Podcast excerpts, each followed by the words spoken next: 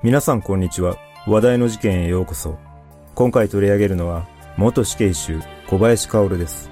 小林は自身の異常な性欲を満たすために少女へのわいせつ行為を繰り返し、最後は殺害に及びました。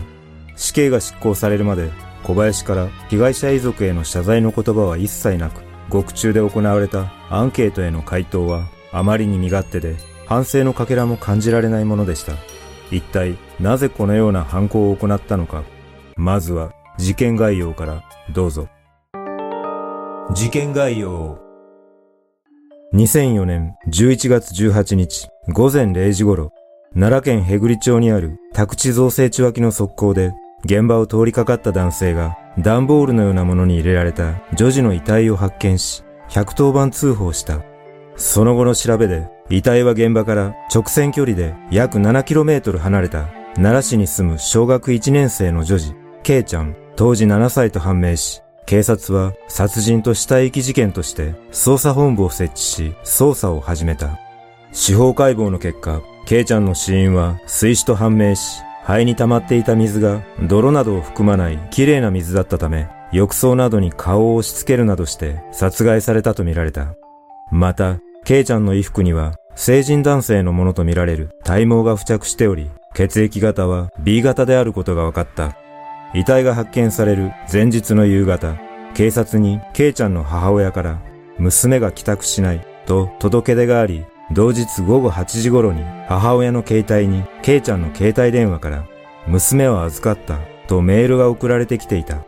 翌12月14日、両親や親類などの携帯電話に今度は妹を狙うという新たな犯行予告を思わせる画像付きメールが送られてきたため、警察は携帯電話の通信記録などを解析し、捜査を進めた結果、ある男が捜査線上に浮上した。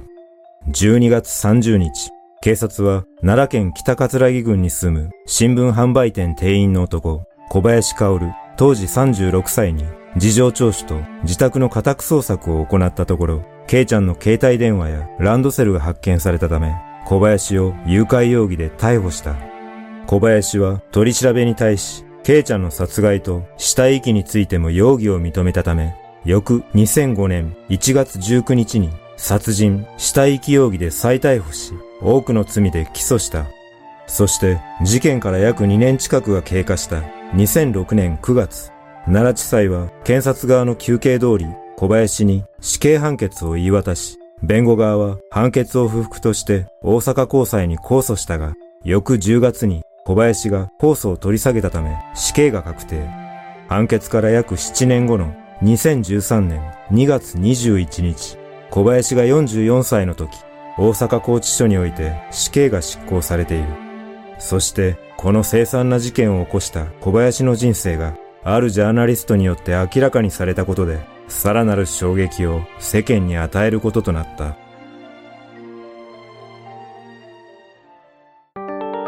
性癖の目覚め。小林は1968年、大阪市住吉区で燃料店を営む両親の長男として生まれ、二人の弟と四人家族で育った。母親は小林が小学4年生の時、三男を出産する際に亡くなり、その後は父方の祖母が母親代わりとして同居して子供たちの面倒を見ていたという。父親はしつけが厳しく、小林を幼少期からよく叱ったり暴力を振るっていたといい、母親が生きている間はかばってくれていたが、亡くなってからは父親の暴力はさらにエスカレートしていき、ゴルフクラブや金属バットで殴られるなどの虐待を受けていたとされている。小林は幼少期から人と話すことが苦手で、幼稚園の頃からいじめを受け、中学生の頃には左目の視力が悪いことなどを理由に不良グループからいじめを受けていたが、一方で小学2、3年生の頃から万引きを始め、小学5、6年生の頃にはタバコを吸うようになり、中学生になると原付バイクを盗むなどの非行行為も行っていた。そんな中、小学生から始めていた新聞配達のアルバイトは高校生になっても続けていたといい、月約7万円の収入のうち5万円を父親に渡し、残りの2万円で雑誌やお菓子を買ったりしていたが、2万円では足りず、コンビニで万引きをすることもあったという。ちなみに、せっかく自分で稼いだ収入の大半を父親に渡していたことについては、理由は明かされていない。そして高校2年生の時、ある出来事をきっかけに小林の異常な性癖が目覚めることとなった。ある日、小林は知人からアダルトアニメのビデオを借り、それを見てからというもの、女児に対する性的興味を刺激され、それ以来、女児をわいせつ行為の対象として見るようになったという。徐々にビデオだけでは満足できなくなった小林は、高校2年生の夏にクラブの合宿で訪れていた宿泊先の近くでたまたま見かけた小学低学年の女児二人にいたずらをし、幼女わいせつ行為で補導されている。さらに、高校3年生の時には、二度にわたり、小学生の女児に後ろから抱きつき、胸を触ったり、スカートをまくり上げて、下着の上から陰部を触ったりする、わいせつ行為を行っていたとされ、その後、小林の異常な性癖はエスカレートしていくこととなる。繰り返す犯行。小林は高校を卒業すると、大阪市内の居酒屋や大阪府箕面市の新聞販売所などで一見真面目に勤務していたが、19歳の時、またも異常な性癖による罪を犯している。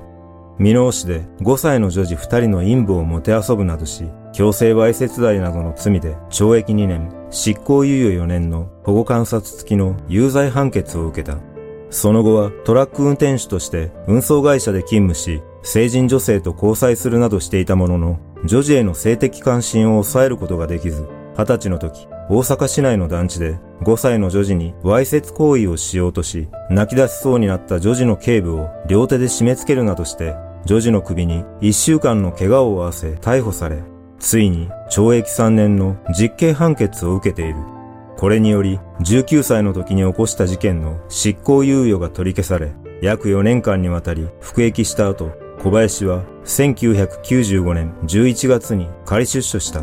出所後、小林は新聞販売店を転々としたほか、ラーメン店などでも働いていたが、勤務態度が悪かったり、集金の金を着服したりするなどして、解雇され、職を転々としていた。そして、ケイちゃんの事件を起こした年の1月からは、大阪市内の新聞販売所で勤務していたが、同年4月に新聞代約23万円を着服して持ち逃げしたとして被害届が提出されており、その後は逃げるように滋賀県や奈良県の新聞販売店を転々としている。実は、ケイちゃんの事件が起きた当日に持ち逃げした23万円の着服に対し業務上横領容疑で逮捕状が請求されていたため、警察の動きが少し早ければ、ケイちゃんの事件を防げた可能性があっただけに悔やまれる結果となっている。母親への執着。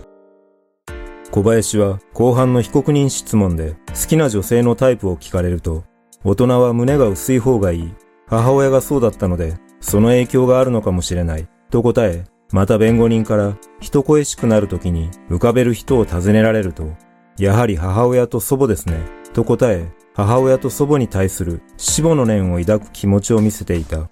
さらに、小林は法廷で、記憶に残っているのは生前の母親の優しさとぬくもりだが、父親には憎悪の気持ちだけ、と涙ぐんで語る場面もあったという。このように小林が母親と祖母に対してだけ好意を寄せていたのは、幼少期から受けていた父親の体罰を止めに入り、かばってくれていたからだと話し、そんな母親が突然亡くなったことは相当な精神的ダメージだったとみられ、小学校の卒業文集では母親の死に触れ、僕は5時間以上泣いた。いつかお母さんのいる天国へ。お母さんと今度会う時は人をいじめないようになって会おうと思う。と記していた。小林の家庭環境については裁判が進む上での争点にもなっていたが、小林が家庭環境について記した上申書には、人生で一番悲しかったのは母親の死んだ日として三男を産んで亡くなった母親に対する思いが克明に記されていたという。小林にとって三男は母親の生まれ変わりに思え、三男の笑顔を見るとどことなく母親が笑っているように感じ、母親を思い出して涙が出そうになる時もあったと記されていたという。一方、父親は初公判が行われた2005年2月に病気で亡くなったが、父親に対しては、鬱陶しい存在としか思っていない。口うるさい。偉そう。我が息子に対して信用がない。感謝の気持ちより恨みの気持ちの方が強いですから。などと憎悪の気持ちを示した。あるジャーナリストが小林と交わした手紙のやり取りの中には、父親に望む六ヶ条とするものを記していたとされる。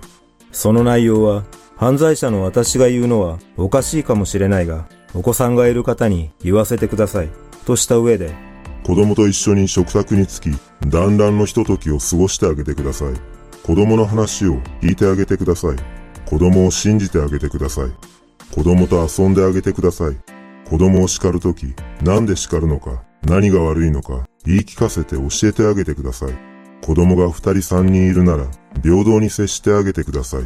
と記しており、自らが犯罪者となった要因の一つに、親の育て方があったことを強くアピールするものだった。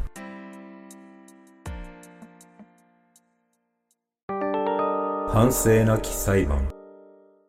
2005年4月18日、奈良地裁で初公判が開かれ、判決までは全部で11回の公判が行われた。初公判で検察が、反省の気持ちも構成する自信もない。早く死刑判決を受け、第二の宮崎勤として世間に名を残したい。という小林の供述調書が朗読された際には、どよめきが起き、その後弁護側により、小林が反社会性人格障害及びペドフィリアと診断された鑑定書が奈良地裁へ提出された。後半が進むにつれ、小林は、お詫びの言葉しかない、と、初めて謝罪の言葉を述べた一方、満足したという気持ちに変化はない。裁判は茶番、元から死刑を望んでいる、などと述べ、ケイちゃんの父親は意見陳述で、娘の苦しみ、辛さを知ろうと傍聴してきたが、被告人には反省、後悔が感じられない。娘が悲しむような事件が起きないよう、極刑以上の刑を与えてほしい、と述べている。そんな中、検察が死刑を求刑した際には、小林はあくびをするなどして、傍聴人を驚かせていた。結局、小林は最終意見陳述でも謝罪の言葉は明言せず、事故が犯した犯行は事故の命で償うしかないから早く死刑になりたいと述べた。そして2006年9月、判決公判が開かれ、奈良地裁は検察の求刑通り小林に死刑判決を言い渡した。裁判長は事故の異常な性欲を満たすための犯行、被告人は反省しておらず、公正の可能性もないと強く指摘した。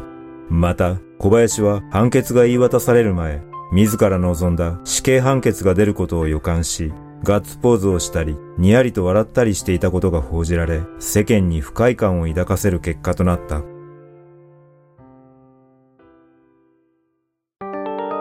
獄中生活小林は死刑確定後、大阪拘置所へ収監され、死刑確定者らを対象に実施されたアンケートに対し、死刑制度の基本的論理は、目には目を、歯には歯を、の復讐的行為であり、本当の正義と言えるのか。その認識が広まっているから、世界各国は死刑制度廃止へ向かっているのだろう、と回答している。また、被害者には申し訳ない気持ちでいっぱいだが、現在の死刑制度には反対だ。死刑制度の代わりに仮釈放のない終身刑を導入するか、死刑執行2日前に執行の告知を受けた上で、薬物投与による刑執行を希望する。拘置所内の生活では持病の腰痛に悩まされており、寝づらい。友人知人との交流をさせてほしいし、楽しみにしている DVD、テレビの視聴回数を増やしてほしい。などと身勝手な意見を述べている。そして2013年2月21日、ついに小林が待ち望んだ日が来た。大阪拘置所で死刑が執行され、午前8時4分、小林の死亡が確認された。この時小林は44歳だった。執行日の朝、この日小林は一番風呂に入る順番だったことから、刑務官に連れて行かれる際、ふ、ふ、ふ、風呂とちゃうんか？と焦った様子だったという情報がある。この刑の執行により、一連の凄惨な事件は幕を閉じたが、最後まで遺族に対する謝罪はなかった。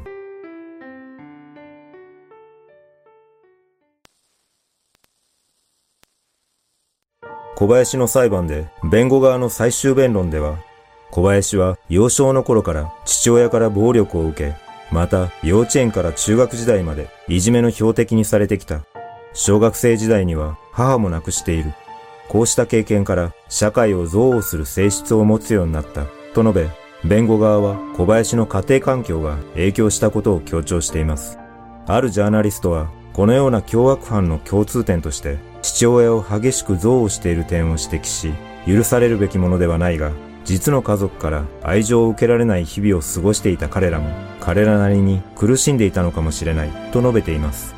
確かに苦しみがあったことは理解できますが、やはりその苦しみをどこに向けるのかというのは自分自身が選択していくため、暴力やその他の犯罪行為によってその苦しみを理解してもらおうとするのは確実に間違っており、そんなことで理解してくれる人がいるわけがありません。このような犯罪者は生い立ちが似ているだけでなく、いつしか間違った自分の考えを正当化する傾向も共通しているように感じます。そしてその考えを否定されればされるほど、堅くなに自らの非を認めない姿勢なども共通点としてあるのではないでしょうか。もしかしたら家庭環境よりも間違った選択を正してくれる人が周りに存在するかどうかの方が犯罪抑止には重要なポイントなのかもしれません。皆さんはこの事件をどのように感じたでしょうか？